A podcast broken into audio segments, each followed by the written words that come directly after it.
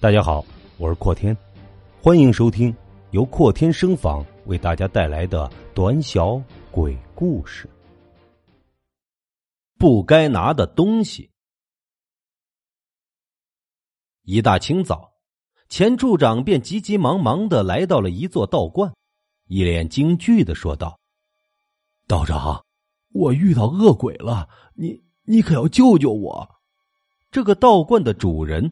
名叫陈元道长，按自己的解释，就是无所作为，才能算得上人间最大的修为；不知尘世间的俗事，才算得上跳出三界之外，不在五行之中。可是话又说回来了，这年头谁能不免俗？没有金钱，寸步难行；没办法搞点额外的收入，靠这点香火钱难以度日。这不。刚开罐门，生意就来了。偷偷一看，这个人脑满肠肥，身上一身的名牌，没个万儿八千的是下不来的。看来有油水。陈元道长故作清高，微闭着双眼说道：“嗯，贫道也是方外之人，不介入红尘之事。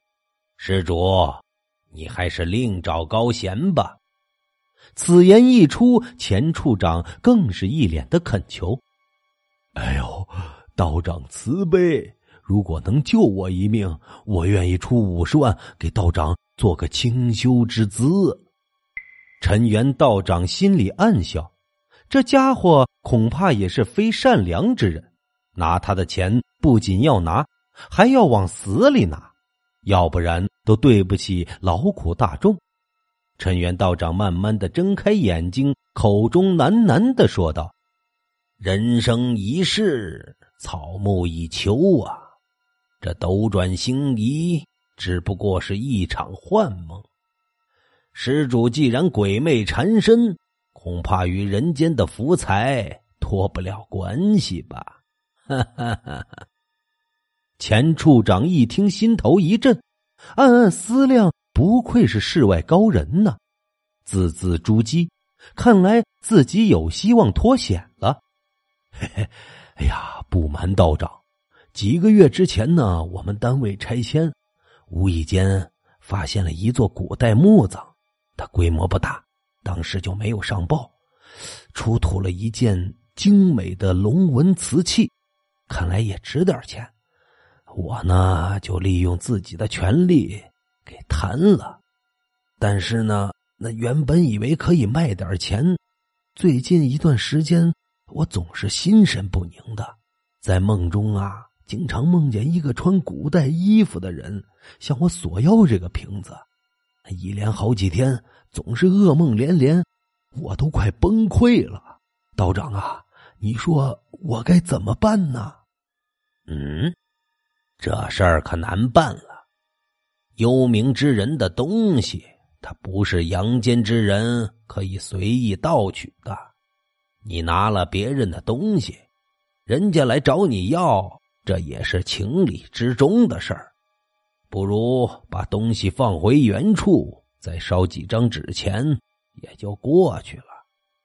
陈元道长煞有介事的说道：“这是一些纸钱，午夜十二点的时候。”放在旷野的地方烧掉，如果纸灰安然无恙的被烧完了，那么这件事儿就算过去了。如果再出现了其他的情况，那你再来找我。说完之后，陈元道长从一个抽屉里取出了几张黄色的纸张，上面画着一个个的铜钱。这呢，可是我最心爱的宝贝。降妖除魔可以化解一切幽冥的怨气，只是这价格嘛，有些……陈元道长停住了话头，似笑非笑的看着钱处长。钱处长可是官场的老手，对于人间的人情世故自然是了熟于心。从口袋里掏出一沓人民币，然后说道：“哎呦，道长。”你也知道，那个龙纹瓶可是价值连城。您可以不可以想个办法，让这个瓶子留在我的手里，要不然做个法事，把那个鬼收掉算了。嗯，这件事儿可不好办呐，毕竟是人家的东西。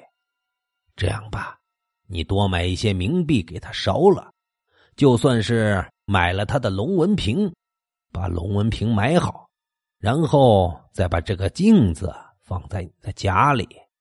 烧完纸钱回到家里，看看镜子，如果没有任何的变化。就说明这个鬼同意将瓶子卖给你，你可以将龙纹瓶取出。如果镜子出现了异常，你马上来找我。转眼到了子夜时分，钱处长小心翼翼的来到一个空旷的荒野，警觉的看了看周围的环境，然后将龙纹瓶埋好。心惊胆战的将一些冥币连同陈元道长给的黄纸一同点燃，口中喃喃的说道：“有怪莫怪。”冥币慢慢的燃烧着，奇怪的是，幽蓝色的火苗似乎有生命一样不安的跳动着，像是一个恐怖的精灵在张牙舞爪的发泄着心中的怒气。不知何时。一股奇异的味道渐渐的弥漫开来。就在此时，一阵阴风吹过，未燃尽的冥币带着幽蓝的火苗，打着旋向钱处长冲了过来，就好像是一个黑色的幽灵向自己袭来。呃，有有鬼啊！钱处长惊恐的嚎叫，在空旷的夜空里显得格外的阴森恐怖。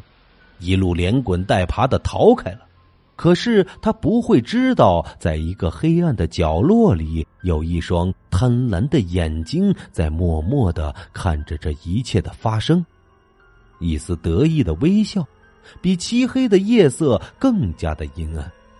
一路狂奔的钱处长逃回了自己的别墅，锁好房门，大口大口的喘着粗气。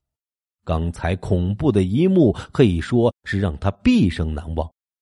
休息了一会儿，钱处长拿起陈元道长送的镜子，心惊胆战的看了看，没有一点变化。看来自己的劫难过去了。可事实只有短短的一秒钟时间，钱处长呆住了。镜子中的人有些奇怪，好像不是自己。而是一个满脸愤怒的老人，阴冷的眼睛在死死的看着他。还我的龙纹瓶！还我的龙纹瓶！苍老的声音此时竟变得真切，就好像在耳边一样。我在你的身后。钱处长吓得一动不动。他能感觉到自己离死亡也许只有一步之遥。